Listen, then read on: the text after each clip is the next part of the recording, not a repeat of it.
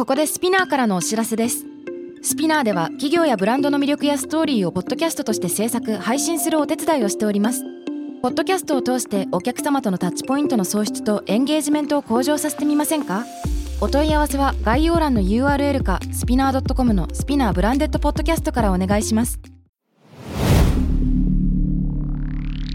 SPINEAR.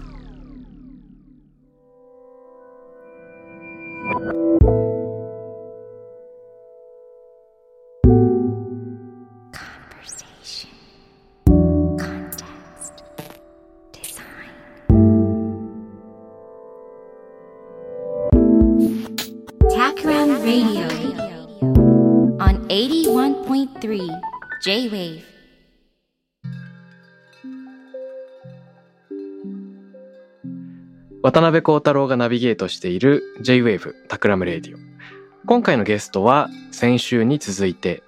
再生建築研究所代表取締役の神本豊秋さんです。今週もよろしくお願いします。どうぞよろしくお願いいたします。いやー僕ちょっと先週いろいろいい話聞けたなと思ってまして、まあ、そもそも再生建築とは何かとかその事例もいろいろ教えてもらったし、で皆さんが自ら入居している皆川ビレッジもそうだし東大の歴史的建造物の保存もそして今 Amazon Music が入ってるエグマのビルであの違法建築になってしまっているものを適法化する取り組みだとかあとはなんかいろんな面白いフレーズがあったなと思います。足し算の補強でなく引き算の補強とか、立てて終えるのではなく、その後のその、まあ街の展開とか、街自体の再生も手掛けていく。であとはその考古学的アプローチの話も面白かったから、未来だけでなくその過去も深掘りして、えーその歴史を紐解いていく。でこの辺を全体的に振り返って思うのは、やっぱり、あれですね、あの、再生建築っていうのは古い建物を残すっていうことじゃだけじゃなくて考え方そのものが残っていくっていうことがすごく大事なのかなと思いましたただ単に構造物建造物が残るというよりもどういう意図でどういう経緯で何がいつ作られたのかっていうのをほぼ当時の設計士を自分の中にこう降臨させるというかこういた子のように あこの時代こういうことだったのかっていうのをなぞらないと再生できるものもできない。そんなのがありそうだなと思いました。はい、あの、すごい、あの、適切な表現だなと、あの、思います。本当あの、僕らも、えっ、と、新築だったら当然自分が作りたい、こう、まあ、自我みたいなものが出るんですけれども、まあ、そうじゃなくて、やっぱ過去に遡って文化文脈であったり、あの、所有者の思想であったり、うんで、それを、あの、住み継いだ方の記憶であったり、そういうものを残しながら、かつ、そういうものが残ってるも場所だっていうことにリスペクトしていただく方に、あの、入ってもらえるような建築をどう作るのかっていうのを目指しているので、あの、うんまさにそういうような、あー形なのかなと思います。面白い。そうですね。あの、読み人知らずなんていうことをおっしゃってましたけど、その読み人知らずっていうのは、あれなんでしょうか？過去作られたものがいつ誰が作ったんだっけっていう話もあれば、今の上本さんを中心とする再生建築研究所も、その読み人知らずの一人であるっていうことなんでしょうか？そうですね。あの、やっぱ、建築の寿命がね、その30年スパンではないものだっていうことを、まあ、僕らあー建築家もそうだし、あの、事業者も理解しながら、あの、建築をやっぱ都市のこう資産として、町の資産として、えー考えることで、まあ、その登場人物の一人であると。で、そこでもちろんその色を出したいっていう気持ちもあるけれども、まあ、僕らで行っているのは、まずはそのプラットフォームっていうか、あそういうようなあもののベースを整えてあげるっていうところが、先ほどのこう引き算のデザインにもつながっているところなのかなと思ってます。うん。そういうことですね。この辺はなんか設計思想と深く関わっていきそうなので、ちょっとここ自体も深掘りのしがいがありそうだけど、実は今日ぜひ話してみたいなというテーマがありまして。はい。以前ね、あの収録の前に上本さんと話した時に、いろいろ考えてることで、建築は正しいだけじゃつまらないんだよっていうことをなんかね、熱く語ってらしたなというはい。で、この建築は正しいだけじゃつまらないっていうのは一体どういうことなのか。うん、そもそも正しさって何なのかみたいな、この辺の問題意識をちょっと聞いてみたいなと思ったんですよね。はい。ありがとうございます。あの、僕らが取り組んでる、こう、まあ、建築で、えー今、今、あの、世に生み出されてる、こう、建築えーたちっっていう呼び方をすべきなのかな。はい。あのーやはり、その時その時の価値観での正しさで、えー、ものを、あの、作るだけだったら、うんあつまらないんだよ。つまり、こう、まあ、射程の距離が短いっていうような建築ができることは、あまあ、僕らはすごい、こう、まあ、退屈だなと思ってるっていうところですね。うんで、えー特に僕らのこう建築も耐震補強して内外装を更新して、まあ、新築と同じような形で、えー生まれ変わりましたっていうこう正しいストーリーだけじゃなくて、うんこの違反の部分をあえてこう顕在化させる。あーあのー、Amazon Music さんのビルだったら、あのーまあ、開口部がないオフィスビルだったら、あオフィスビルに転用するんだったら違法建築になっちゃうんですけど、そういう建物に、あの、開口を開けるその術をそのまま、あーデザインとして使うっていうようなことを行うことによって、こう建築にこうまあ揺らぎが生まれるっていうような、ことがあるんじゃないかなとお考えています。はははははははは。えっ、と、正しさだけじゃなくて、あえて違反の部分も顕在化させちゃう。そうですね。うん。これってどういうことなんですか？あのーあえて違反の部分を顕在化させる。なんか、先週おっしゃってたことだとね、まさに、そのチャームポイントっていうふうに言ってましたけれども、開口を新たに作るところを、あえてそのギザギザのままというかね、こう、打ち壊した経緯みたいなのが見えている。これね、チャームポイントにもなる。こういうことなんですか？あの、実は、こう、建築を作るときに、うんその正しさっていうか、ルールみたいなものですよね。建築を作るルールがあるときに、うんあの、開口部を作ったら、古い建物を開けた開口部には、あの、こういう窓を取り付けるっていうディテールとかがあるんですね。で、それ、あの、先週、渡辺さんもおっしゃっていただいたような形で、まあ、はい。開口部が、あーえっ、と、その、まあ、内側に、あの、あの建物は作られてるんですけれども、つまりそうすることによって、えっ、と、開口部で建築が覆われてるんではなくて、開口部の周りに、あの、その解体された建築が、あー顕在化してる、うん。えーっていうようなあー形となるんですけれども、まあ、そういうこう、正しいこう、ルール、マナーみたいなものおとは違ううー形をあの生み出すことで、でそれをこう、まあ、機能的に、そのルールから脱却したところ、ものでありながら、それをこう、機能的であったり、あのーなところで収めていくっていうようなことを行うことによって、まあ、その正しさをこう超えるような、あ建築が生まれてくるんじゃないかというところですね。ああ、なるほど。確かにね、もし画像検索できる人はエッグマン見てみてほしいんですけど、本当だったらガラス窓手前にあるよねっていうのがちょっと奥まってるんですよね。で、奥まることによって、その、あ、ここが壊されたんだなっていうのがこう外に露出して見えている。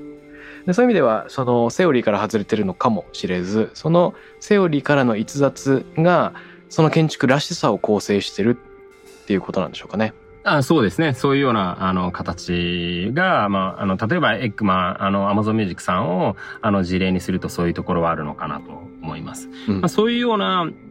あの、ことを、こう、まあ、随所に、まあ、皆川ビレッジしかり、あの、行ってきてるっていうところが、あその再生が、あ再生建築が、正しさをまずは疑ってみること、うんルールをまず疑ってみるところから、設計に、えー入り込んでいってるところはあるので、まあ、全く新しい、まあ、あの、再生ならではの空間が、あ生み出されてるきっかけにもなってるのかなというところですね。え、これすごく意外なコメント。その、先週の話だと、各時代ごとに増改築を繰り返されてきた皆川ビレッジみたいなのがあって、4回くらい、まあ、竣工も含めると、その4人の設計士がいたらしいみたいな話ありましたよね。はい。で、各時代の法律とか設計思想を考古学的に調べたりするんだよ。それってかなりそのルールをなぞっていくようなプロセスにも聞こえるんですけど、今、上本さんがおっしゃったのはむしろルールを疑うんだよっていう話をしていて、なんかちょっと意外に響く。なんか最もルールに詳しくてルールを守るのが得意そうなのに、それを疑うってどういうことなんだっけっていう。ああ、よく、すいません。それね、本当によく言われるんですけれど、あの、まあ、僕、ね、今、再生権を一緒に作ってくれてるメンバーにも言ってるんですけれども、うん。まあ、多人格であるべきだとこう再生建築に向き合うときには、あのーまあ、いわゆる正しくあるべき自分と、設計者としての自分と、もう一つは、ルールをお疑う。うんまあ、天使力と悪魔力って呼んでるんですけれども、あのー面白い。悪、悪魔力を持って、えー設計に取り組む、あの、その両面性が、あの、建築にとっては、あとても重要だっていう話をさせてもらってて、まさにこう、おまあ、天使力、た、あの、正しさのところでは、建物を存続させるための、うん。こう、まあ、考古学的設計アプローチって、まあ、過去に遡って、この建物が何が違法で何が適法かっていうところを定めて、で、それ、れを全て適法化していく。うん。が一つと、もう一つは、当時のあの建物で、えー当時の方で適法なんだけど、今の方で違法な建物は、既存不適格って言って、既得権として残すことができるんですね。うん。で、残すことができるんだけれども、構造であったり、避難であったり、はい。そういうものは、あのー自分たちの設計で新たに、こう、まあ、適法にしていく。うん。もう、あの、耐震補強をしたり、新たな避難経路を確保したりっていうようなことは行っていくっていうところですね。でそうする。ることによって、えーまあ、綺麗な建築ができるっていうところが、あーまあ、その、まあ、たいわゆる、こう、まあ、正しさではあると思うんですけど、そこからさらに揺らぎを与えるために、まあ、悪魔力っていうものを駆使して、次の未来につなぐための、正しい建築が残ったではなくて、そこで揺らぎを与えることによって、あの、再生建築ならではの面白さを生み出すことが、僕らの目的ではありますね。いやーこれ興味深いな。その、一見、現代に建て直された、まあ、新築かのように見せることもできる。うんでもそうはしない。うん。なんでこういう問題意識を持つに至ったんですか？あの、まあ、僕が、そもそもこう、建築をスタートしたのが、まあ、その小学校6年生の卒業文集で日本一の建築家になりたいっていう、日本一の建築家かっこいいな。って書いたんですよ。うん。もう、あの、高らかに宣言して、日本一の建築家に僕はなるみたいな形で、あの、書いて、で、僕結構単純なんで、うん。あの、結構、あの、ちょっとしたきっかけでそう書いたんですけれども、はい。卒業文集を常に思い出して、あ、俺そういえば日本一の建築家になるって言ってたから建築家になりたいなと思ってずっと生きてきたんですけれども、うん。で、その時に、えー、まあ、高校、大学っていうところで建築家になるんだったら工業高校に行かないといけないとか、うん。あーまあ、その、もう、建築一辺倒で、あの、人生のチョイスをしていって、うん、で、えっ、と、まあ、工業高校、まあ、いわゆる、えっ、と、半分は、あの、鉄筋組んだり、コンクリートを、あの、練ったりっていうような高校に入ったので、えっ、と、その高校の進路の相談の時に、あの、建築家になるためにどうしたらいいんだって言ったら、大学に行かないといけないって言って、えって今から大学っていうような形で、センター試験も受けれない状態のところから、あの、ちょっとひろ、大学に拾ってもらって、あの、入らせてもらって、で、そこで建築家になろうとしたんですけれども、建築家のハードルがすごい高いっていうところにそこで気づいて、うん。で、結構、あのーまあ、建築家になるために、こう、どうしたらいいのかっていうことを、それこそマイナスから考えて、うん。要は、プラスで再生建築にたどり着いたわけではなくて、あの、自分が生き残るためにはどうしたらいいかっていうところで、あの、建築の平均寿命とかをこうリサーチして、うん。あ、これ、今後、まあ、建物を壊す時代から残す時代に、これシフトチェンジするんじゃないかって。まあ、当時ね、2004年ぐらい、こう、まあ、就職氷河期とか、あーね、石油が、あの、枯渇するとかいう話が出てた時だったので、まあ、これは残す時代に生まれ変わるかもしれないなと。うんでその時に、古い建物をこう、残す術を、あのーが学べる事務所っていうところで、えー前の、あのー青木茂さんのじ、あの、職場に入らせてもらったんですけれども、うん。まあ、僕の人生、すで、あの、常にこう、できないところからできるようにするためにはどうしたらいいんだっていう、こう、まあ、逆境から復活させるっていうことを、あのーばかり、紆余曲折しながら、まあその建築家になりたいっていう夢に向かって歩いてきたところがあるので、まあ建築に対してもまず疑ってみるじゃないけれども、正しいところはここなんだけれども、そこにたどり着けないために、えー、なんかエッセンスをつけたいなっていうところで、あの、まあ建物の躯体を解体して、補強することができるんじゃないかっていう、こう、クエスチョンですよね。疑問であったり、まあ、皆川ビレッジとかでも、集合住宅を複合施設に変えるハードルって高いから、これはもうあのできないですって行政から言われたものに対して、なぜできないかっていうところを、まあ、考古学的設計アプローチで、え掴んでいくであったりっていうことをやってきた経緯があるので、まあ、そういうところから生み、生まれたのかなとは思います。なるほど。そのままのルート、正攻法だと難しそうなので、他の人が辿ってるルートとは別の道を見つけられないかっていうイメージですか？そうですね。すみません、うまくまとめていただいて。いやいや、いや、なんか、すごく不思議だなと思うのは、いや、建築家になるのハードル高いな。大学に入り直す感じか。本当は大学入るんだったら別のルートありえたのになーって悩みながら、しかし大学に入り、ね、建築士になり、で、かつ、現代の建築基準法だけでなく、各時代のものも把握し、構造もやりとかなると、結局、成功法と比べて圧倒的になんかめっちゃ頑張っちゃってるというか、むしろ、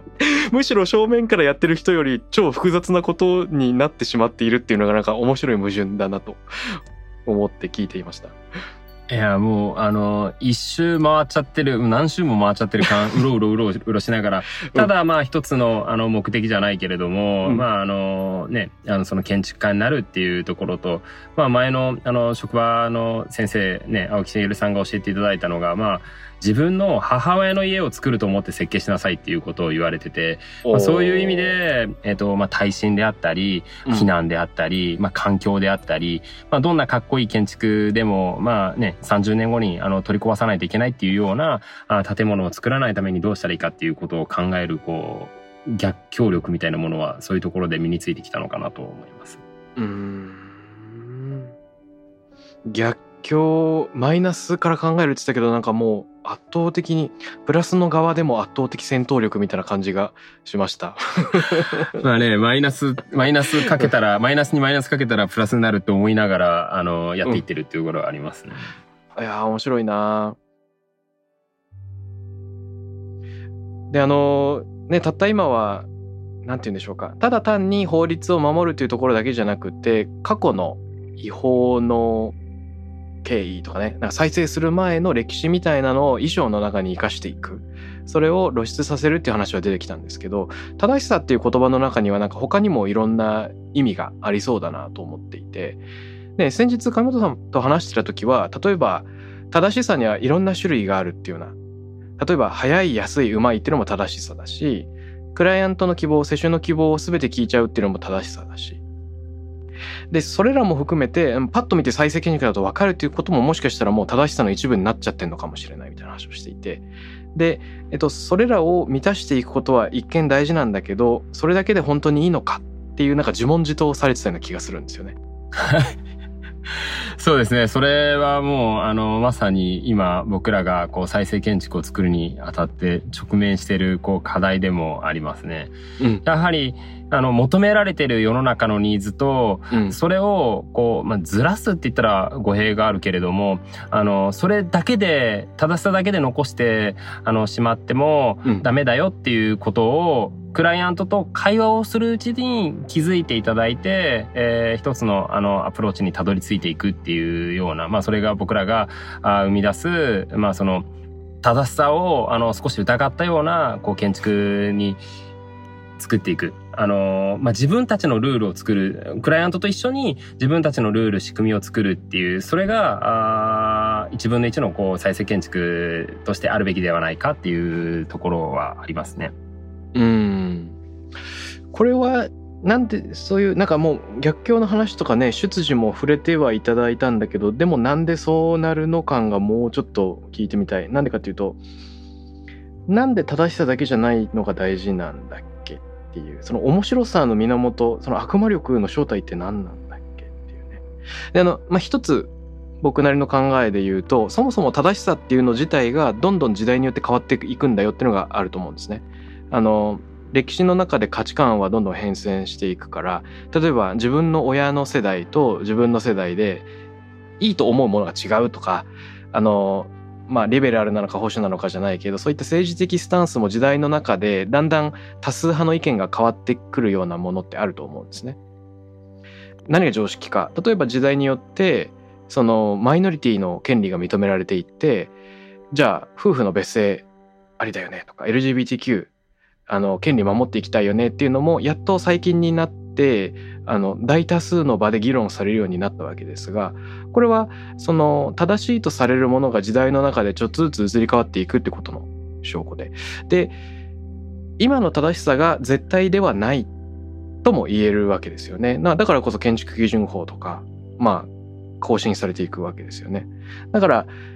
今の正しさに適合してもそれが本当に価値があるかどうかは後になんなきゃ分かんないよみたいなまあ意識は一個あるかもしれない。うんうんうんうん、でもその他にもその悪魔力が大事な理由っていうのをもうちょっとなんか腑に落ちたいなと思っていてなんで天使だけじゃダメなのっていう。あの、いや、本当えー、さっきね、本当的確に言っていただいたみたいな形で、正しさっていうのは、もう、えっ、ー、と、僕らね、昭和の教育もそうだし、うん、時代時代の変遷で、その場その場での正しさっていうものが、あ世の中に溢れてる時代であると思ってます。で、うん、それがまさにこう、まあ、ポストコロナ、まあ、ウィズコロナっていう時になって、その価値観っていうそのものが揺らいでいる時に、うん、まあ、いわゆる相対として社会的な正しさ、うん、あまあ政治的な正しさみたいな、あのー、ものに向き合うっていうことは、もしかしたら、まあ長いこう建築のさっき、あの、お話しさせてもらった、あ100年、200年建築を作るっていう、あのところになると、決してそこは正しさではないかもしれない。ってなると、やはり、あの、そこには、正しさを、とのカウンターにあるような、まあ、メッセージ、えー、みたいなものは、あ盛り込んでいかないといけないのかなというところが、あまあ、悪魔力なんですけれども、具体的に何かってなると、何なんだろうっていうところですねうん。なんかあの、上本さんのこれまでの仕事の中で悪魔力めっちゃ出てるなっていう仕事もしくは悪魔力が全然発揮されてなくてちょっと悔しいなっていう仕事って何かありますか？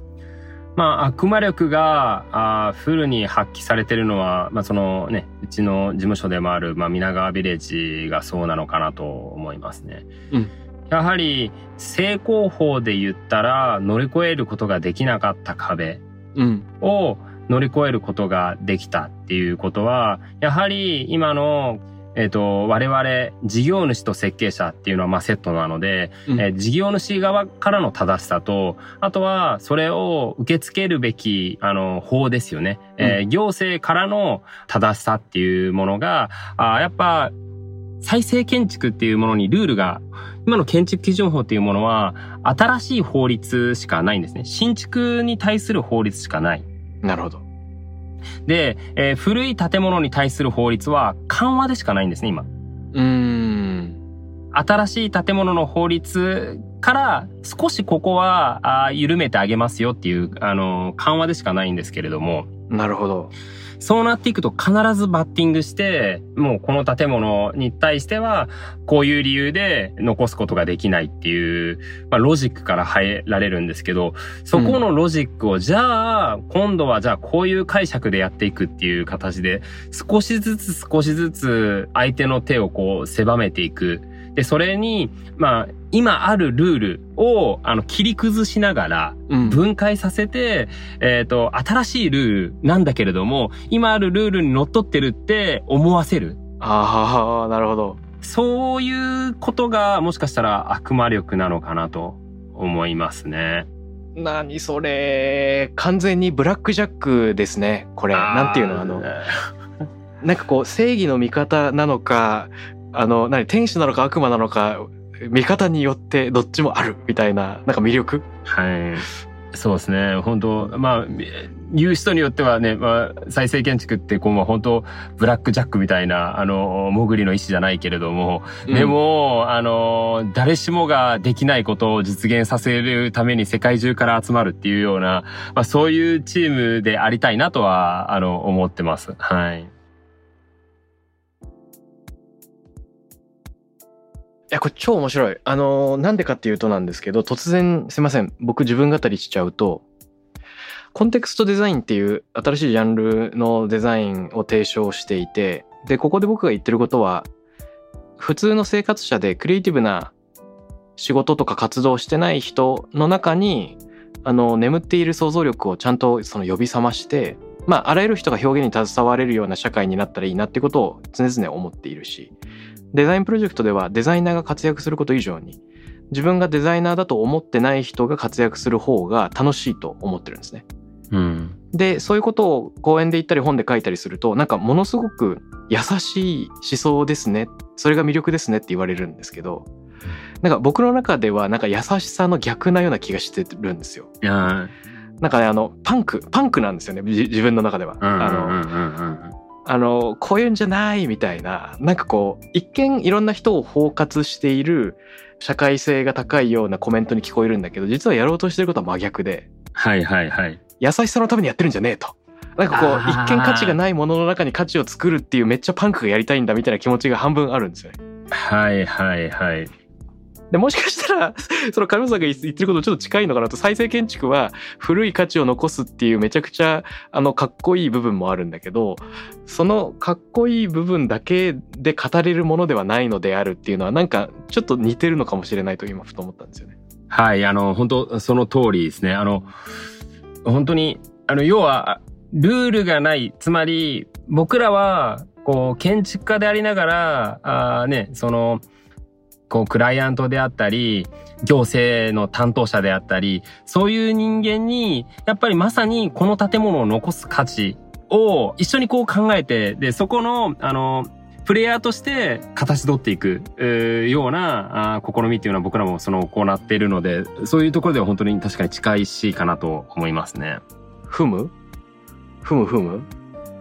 そういうこと？なんて言うんだろう。あのん？行政の視点世主の視点建築士の視点がどういうこと？必ずしも一致しないってことですか？必ずしも一致しないんですけれど、あの、こう、まあ、ルールとかを、こう、解体して再構築させるっていう作業を、ルールしかないんだったら、もう、あの、答えは明確なんですよね。まあ、つまり、正しさだけだったら答えは明確。で、例えばこう、是正とか耐震補強とか、あのー再生するっていうプロセスも、あの、複雑化しない。で、それをあえて複雑化させる。一度分解させて複雑化させることによって、それぞれの視点でのこう再生っていうものがあ生まれて、僕ら設計者だけの視点ではないような、まあさっき言った多人格的な話が、まあクライアントであったり、あの行政であったり、一分の一のこう回答をどう生み出すのかっていうようなところにあの繋がってきてるところはあるのかなと思ったんですけど、どうですかね？ああそういうことねつまりうん。あのルールとか正しさみたいなのが本当に一つなんだったらそもそも多様な建築とかは生まれないんだと。生まれにくいっていうところで、はい。うんだから世襲の思いとか行政のルールとか建築士ができることっていうののこういう組み合わせだと実は全部分解すると全然違う最終的なパズルの絵が生まれ得るっていうのを他の人がややらないところまで細かく切って他の人がやらない形で組み上げるとこう再生で再生って一言で言うと正義の味方みたいなんだけど実はやってることはめちゃくちゃあの正しさだけじゃないなんかぶっ飛んだものが含まれてしまっているみたいな。まさにそれがね、渡辺さんが言ってくれたパンクなのかなと思いました。うんうんうんうんうんなるほどねなんかめっちゃ面い。白いわ。うんはい。本当にね、再生、えね、建築基準法でなんでこれを作ったのってよく言われるんですよ。この、要は、詳しい人であれば詳しい人であるこそ、なぜ既存のルールでこの建築ができたのかっていう話をされるんですね。で、そこって、まさに今の、あの、言ってくれた話と、あ僕は近いのかなとちょっと思いましたね。一度、その、まあ、パンクじゃないけれども、解体をして、で、それを、あの、ルールから、あの、再構築していく。で、それで生まれたものが、まあ、さっき、あの、お話をさせてもらったような、まあ、こう、揺らぎみたいなものにつながってるのかなと。で、それが、もう、一分の一の回答。新築では生まれ得ない、こう、歴史文化、あーそういうような背景を汲み取ったような建築につながっていってるのかなとお思いました。なるほど。あのよくなんかオリジナルなものオリジナルなものじゃなきゃ作るのが意味がないみたいなことをね言う人もいて。でえっと再生建築でもしそこにあるものをなるべく残すような考え方にのっとるんだとしたらそれはなんか自分で作ってないんじゃないかっていうツッコミをする人も世の中にはいるかもしれないんですが実は残そうとするプロセスの中にめちゃくちゃオリジナリティがないと残せないっていうことなんでしょうね。うん。うんそのオリジナリティをその構築していくっていうところが、あの、まあ、できるような分野なのかなと思いますね。うん。まあ、あとは、まあ、あらゆるクリエイターがね、これピカソの言葉としてよく引用されるけど、本当に言ったのかわかんないですけど、その、まあ、波のアーティストはコピーする。で、一流の芸術家は盗むみたいなのがあって。で、これ結局何を言ってるかっていうと、本来、あの、01のオリジナリティみたいななんか存在しないと。常に何かの、あの、礎の上に成り立っていて、引用とかインスピレーションとかあらゆるものの複合でしかないんだけど、その複合を、まあ、意識的に行いながら自分なりに組み合わせることでしか、まあ、実はものは生まれていなくて、本当のオリジナルっていうのはないんじゃないのっていうような話にも聞こえてくるんですね。まあ、なんか、短歌が本歌取りっていうのがある。で、本歌取りしたものもまた独立した作品としてちゃんとあの解釈されるっていうのは、なんかラップにおけるリミックスじゃなくてなんかサンプリングみたいなのをなんか先取りしてるような気もするんですけど。うんうんうんあの、しかし、この文脈でこれを持ってくるっていうのが新しいんだっていう、そのキュレーションの美みたいなそこにあるはずで、本当は存在しない01にこだわるんじゃなくて、ここから持ってくる。そのためにどんな工夫を凝らすかっていう時点で、めちゃくちゃ独自の他にないものが生じてくる可能性はあるなと。いうことを改めて、今、亀田さんの話聞いてて思いました。はい、そうですね。あのーそのね、まあやっぱり何かしらのこう、定規、えーみたいなものを、あの、あえて作ってあげるっていうところは、うんあーまあ僕らも、あの、心がけてるところですね。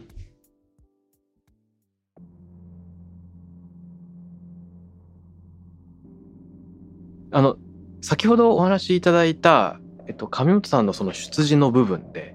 その、いかに再生建築のそのルートに入っていくか、ね、小学校の卒業文春から語っていただいたわけですけれども、はいはい。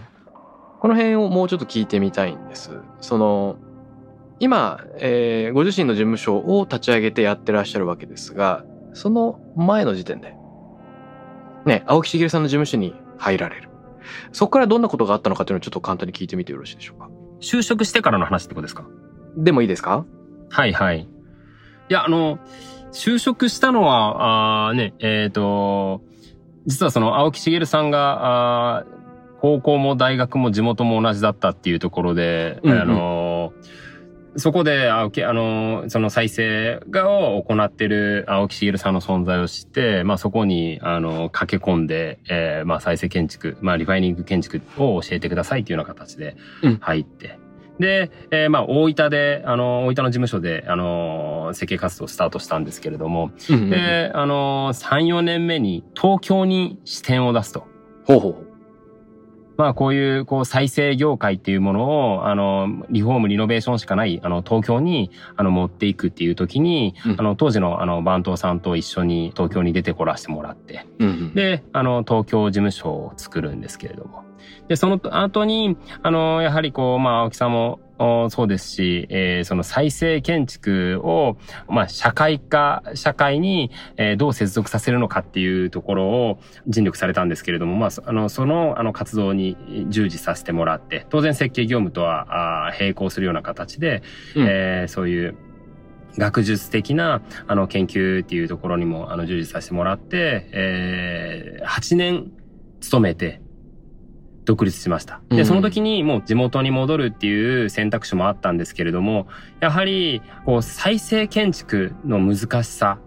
を実務で身をもって経験したので、まあそれをやっぱどうオープンソース化させるのかうん。っていうことを行わないと、これは、あマスに響かないなとあの、まあ、師匠である青木先生は、そのリファイニング建築っていうところで、えー、まあ、市民権を得てるっていうところはあるんですけれども、まあ、我々が、あの、設計者として、えー、独立して、で、えー、かつ、あ再生建築を、こう、まあ、文化にしたいと。日本の新しい文化にしたい。で、社会の金融であったり、そういうこう、仕組みや座組を変えていきたいってなると、やっぱり、こう、まあ、一社だからできるっていうものではなくて、どうこう、まあ、マスに届けるのか。まあ、さっきね、かなりあの難しい設計プロセスだねっていう話も、あのー、ね、あの、いただきましたけれども、うん、そこをこう、どうオープンソース化させるのかっていうところが、あまあ、建築、再生建築を文化にするっていうところにつながるのかなっていうところで、独立したっていうところがあって、まあ、今年で10年になるんですけれども、うん、やっと、あの、まあ、再生建築っていうことに、まあ、銀行さんであったり、ディベロッパーさんが着目してもらって、本当に仕組みを作るっていうところから、一緒に行ってきてるっていうところですかね。うん。いや、これ興味津々です。独自の手法だからこそオープンソース化して、えー、他の人も使えるような、その考え方にしていくっていうのはめちゃくちゃ面白いなと思うんですけど、今実際に設計手法みたいなのって公開されてるんですか？あのー、まあ、えっと、建築専門誌には当然、あの、公開はさせてもらってますけれども、あのー、そういうものの公開の機会が今までなかったので、えー、それこそ、社内で、えー、まあこういう、こう、まあラジオじゃないけれども、あのノートじゃないけれども、そういうようなあ形をこう、今までアーカイブ化していったものを、あの、世にアウトプットするっていうようなことは行っていきたいなとは思ってるっていうところですね。うん。なるほど。あの、建築専門誌には公開してるって話なんですけど、これって具体的に言うとどういう、その、どういうリサーチをして、どういう順番で何を進めていったかっていうのを、あの、文章とか図面とかをもう公開してるってそういうことなんでしょうか？そうですね。で、あとは、まあ、その、まあ、設計者単体に相談された場合に、まあ、設計者だけではなくて再生コンサルとして、コンサルタントとして入って、その設計のサポートをさせてもらうっていうようなことも地道に行っていってるっていうところなんですけど、なかなかこう、オープンソース化が難しい分野に、まあ、オープンソース化にさせていくっていうところが、まあ、ちょっと、あの、今後のこう課題ではあるかなというところですね。うん。あれですね、あの、記録を作るとか公開するための原稿を調整する、図面調整するって結構骨が折れるので、なんかこういう音声メディアみたいなのは結構いいかもしれないなと、ふと思いました。ちょっとビジュアルめっちゃ大事だと思うんだけど、はいはい、あの、音声のいいところはあれなんですよ。タイムリーに、まあ、ポッドキャストとか特にそうなんですけど、タイムリーにバンバン公開できるっていうのがあって、その時何を考えてるかっていうのをもうなんか20分とか吹き込んじゃって、とりあえずどんどん公開していくみたいな。なるほど。それちょっとやってみようかな。面白いですね。自分たちでも、あの、できるし。そうそうそう。で、もしかしたら、あの、上本さんが書院の人に語ってるみたいなコンテンツでもいいかもしれないですね。なるほど、なるほど、なるほど。うん、なるほど。確かに、あのー、まあ、社内でも、えっ、ー、と、まあ、それこそ文化を作るじゃないですけれども、うん、あの、スタッフに、まあ、設計、デザインだけを教えるんではなくて、それぞれ今まで生み出してきた建築がどう生まれたかっていう、こう、まあ、再生建築レクチャーみたいなものを定期的に行ってるんですけれども、まあ、そういうのを録音させてもらって、うん、あの、アウトプットしていくっていうのはあるかもしれないですね。ああ、めっちゃいいと思います、そういうの。あの、なんていうか、綺麗にまとめようと思って永遠にまとまらないってよくある出来事だと思ってて、うん、でやっぱりビジュアルのクオリティとかで、まあ、ここはちょっとここの辺微調整してから公開しようみたいなのって僕もよくあるんですけどそうするとなんか一生公開されないみたいなのになりがちなんですよね。うわー、そうで、その通りですね。まあね、業務に追われてて、そのアウトプットみたいなものがおろそかになっちゃうっていうのは設計事務所でもありがちなケースですね。うん。あとなんか内部の話自体が実はめっちゃ価値があるっていうのも面白いことだなと思ってて。あの、タクラムでもよく我々の社内ミーティングにクライアントをお招きするっていうのをたまにやってます。クライアントミーティング、あの、プレゼンとかディスカッションとかブレスト以外に、我々の社内のミーティングを覗き見しませんかみたいな、ね。おなるほど、なるほど、なるほど。こんな感じで普段進めてますよ、みたいな。なるほど、なるほど。それを見てもらうのは確かに面白いですね。うん。どういう反応があるんですか？うん。いや、これ面白くて、なんでかっていうと、タクラム、あの、まあデザインコンサルティングの仕事結構あるんですが、タクラムと一緒にやってた1年間はパフォーマンス良かったけど、その後はアウトプットがいまいちになったみたいになっちゃうと元も子もないんで、うん。タクラムと1年間一緒にプロジェクトやったことでノウハウが伝達できて、で、我々がいなくなった後同じようなプロセスをあのクライアントが社内で内製化できてるという状況を目指したい。なるほど。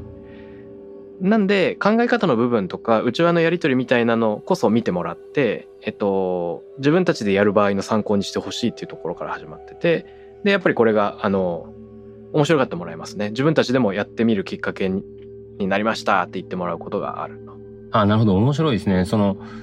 僕らでやってることが、やっぱ僕らが意識してるのは、あの、乖離しないっていうか、建築家の先生がやってもらってるからいいじゃなくて、一緒に考えることが大事だっていうことで、僕らもよくワークショップとかもしたりするんですけれども、うん。そういう意味では僕ら、社内の打ち合わせを見てもらうとかは、あの、新しい発見が生まれそうだっていうところはありますね。うん、ありそうです。いやーもしそういうコンテンツが、あの、一般公開されるんだったら僕も盗み聞きしたいなうん、ぜひぜひ、あのーぜひその時、あのー渡辺さんもぜひ出演もしていただいて、あぜひぜひ喜んで、はい。いつでも行きますよ確かにこう。再生、はい再生建築のね、その設計プロセスとか考え方とかを、あの、設計のこう考え方とかもぜひ、あの、ご意見いただけたら面白そうだなと思いました。うん、興味津々です。やっぱり、ノウハウを外にね、開くっていうのを恐れる人も世の中には多いなと思ってて、秘密主義というか。でもなんか面白いのは、やっぱり、侍の刀受け取っても結局修行してないとその刀は上手に触れないんで、まあ最終的にはノウハウだけ公開してもコピーされるってことはあんまりなくて。むしろそれによって自分たちもいろんな、あの、他の人の意見とか、他の人が伸ばしてくれた情報に触れられるっていうのがあるような気がしますね。例えば、西海岸のデザインコンサルでアイデオっていう会社が、えっと、デザイン思考っていうのを独自に発展させて、えっと、いった。でそれを、あの、6段階のデザインプロセスみたいなのを、まあ、本で、えー公開して、他の会社もなぞれるようにしてますけれども、それによって彼らの仕事が他の事務所に奪われたかっていうとそうじゃなくて、社会全体でデザイン思考の裾野が広がり。でも、本当にクオリティの高い仕事ができるのはやっぱりアイデオだっていうような認識もあって、むしろもっとあの注目が集まったんじゃないかなと思うんですね。うんうん情報を開けば開くほどにむしろ、あの、損をするんじゃなくてなんか得をするっていうのが、こういったノウハウに関してはあるのかなと思いますね。いや、もう本当その通りですね。僕らみたいなルールがまだ曖昧で、えっ、と、作られてない分野って、どんどんこう、本当オープンソース化っていうか、外に、あの、出して、で、それを、あの、まあ、マイナーチェンジししていくであったり、バージョンアップしていくであったり、うんそうすることによって、やっぱ次に法が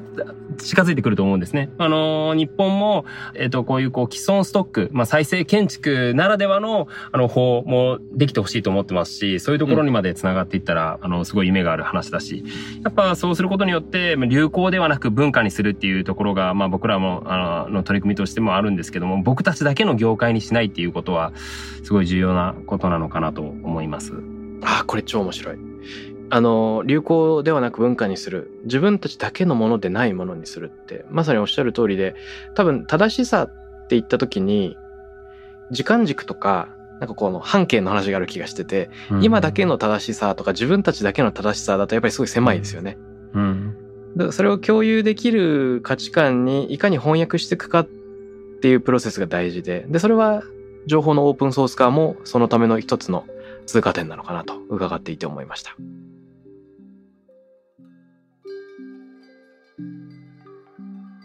ということで、2週間にわたってじっくり上本さんに再生建築の話、きっかけにいろいろ伺ってきたんですが、もしよければ、あの、この番組結構リスナーの方がツイッターのハッシュタグでコメントくださるもので、あの、上本さんからもしリスナーの方への投げかけ、問いかけみたいなのがあったらいただきたいんですが、いかがでしょうか？はい、あのー僕ら、ね、今日もお話しさせてもらった、あの話でもあるんですけども、まあ、建築の不可能を可能にするっていうことができる。うん。で、それが、あの、すごい特殊な職能で、まあ、よく、あの、もう、すでに、あの、この間壊しちゃったんだけれども、これって、あの、再生建築さんと一緒にやらせてもらったら残すことができたんじゃないかっていうような、あ職能だなと思ってて、うん、あの、まあ、そのまあ、いわゆるこう、まあ、壊す更新の文化から、あ残す、あの、まあ、再生の文化へっていうような形で、建てない建築家みたいなものを僕らは目指していきたいなと思ってるんですけれども、うん、その時に皆さんも多分、あの、ま、目の周りの風景で残したい建築みたいなものを、が、あの、あると思うんですけれども、まあ、そういうものがもし、あの、コメント、えっ、ー、と、あれ、あるっていうようなことであったり、まあ、例えば本当具体的にそういうハードルがあるようだったら、ぜひアドバイスしたいなと思ってますし、まあ、皆さんの残したい建築って何ですかっていうような、うん、あ問いかけができて、ね、具体的にもしね、なんかサポートできるようなものもあったら、もうこれは無理でしょうっていうようなものでも、あの、まあ、大概残すことはできるので。マジか。問いかけをさせてもらえたらなと思ってます。すごいな、これ。これ超面白いじゃないですか。あの、ただコメントを集めるだけじゃなくて、本当に残しちゃうよ、みたいなところにつながり得る。すごい。はい。ぜひそうできたらなと。本当にね、具体的にね、あの、こういう建築、ね、母親の、あの母の家をこう残したいとか、まあそういうこう要望で、あの、まあ希望っていうか、うん、あでも構わないですし、まあ実際こう身に溢れてて、まあ取り壊せされようとしているこう歴史的建造物をまあどう残せるのかっていうことでも構わないですし、うんぜひちょっとそういう声を聞いてみたいなと思います。わかりました。では、リスナーの皆さんの残したい建築は何ですか？ね、個人的な要望でも、えー、周囲にある歴史的建築でも良いので、ぜひ、ハッシュタグ、タクラム813、takram813 に、えー、コメントをお願いします。さあ、えー、2週にわたってお越しいただきましたが、上本さんから何かリスナーへのお知らせとかってありますか？はい、あの、まあ、お知らせっていうほどでもないんですけれども、あの、まあ、先にお話しさせてもらった、あの、まあ、皆川ビレッジっていう場所が、うん、あまあ我々の方であるんですけれども、自分のあのオフィスでもあるの、ありますし、えー、まあコーヒー屋さんとドーナツ屋さん、美味しいコーヒーとドーナツ、えー、の、あの入ってるテナントさんもあるので、うん、えー、まあぜひ、あの、まあ皆川ビレッジに、あの、遊びに来ていただけたら嬉しいなっていうところですね。素晴らしい。最寄り駅は表参道。はい。昨年、はい、あの、まあ、グッドデザイン賞の、まあ、6000件の応募のうちベスト100にも選ばれた建築ですし、まあ、一般の方も見ていただけますし、まあ、土日のイベント利用とかもできるので、ぜひ、あの、まあ、ホームページとかも見ていただいて、活用していただけたらなと思います。あの、なかなかね、こういったオフィスみたいな場所として使われていると見学難しいことが多いですけど、この場合はカフェとかドーナツ屋さんっていうね、パブリックの部分があるから、えー、ぜひリスナーの方、お茶ついでにね、表参道出かけてみてください。タクラムのオフィスの近所でもありますね。ぜひ渡辺さんも、あの、皆川ビレッジでまたバーベキューでもできたらと思いますんで。あ、行く行く。そして、もしその音声コンテンツスタートされるようでしたら、その辺のコラボも含めて、これからもね、いろいろ密にご一緒できたら嬉しいです。いや、本当にね、まあ、最初に言いましたけれども、あの、再生建築って何なのかっていうのをぜひ一緒に考えていただけたらなと思ってます。あ、いいですね。考えましょう。楽しみです。ありがとうございます。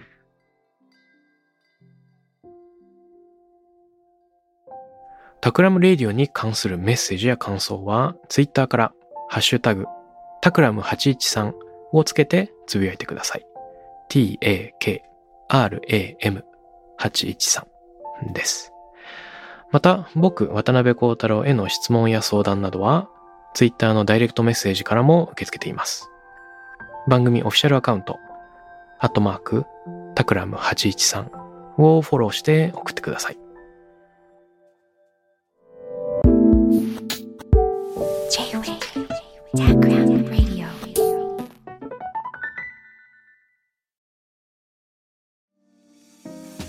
ここで SPINEAR からのお知らせです。現在さまざまな企業のブランデッドポッドキャストを制作している SPINEAR では自社開発したポッドキャスト管理システム SonicBowl を用いたオリジナルのアンケートを実施しています。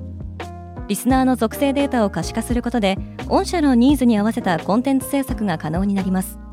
SPINEAR ホームページ内のコンタクトよりまずはお問い合わせください。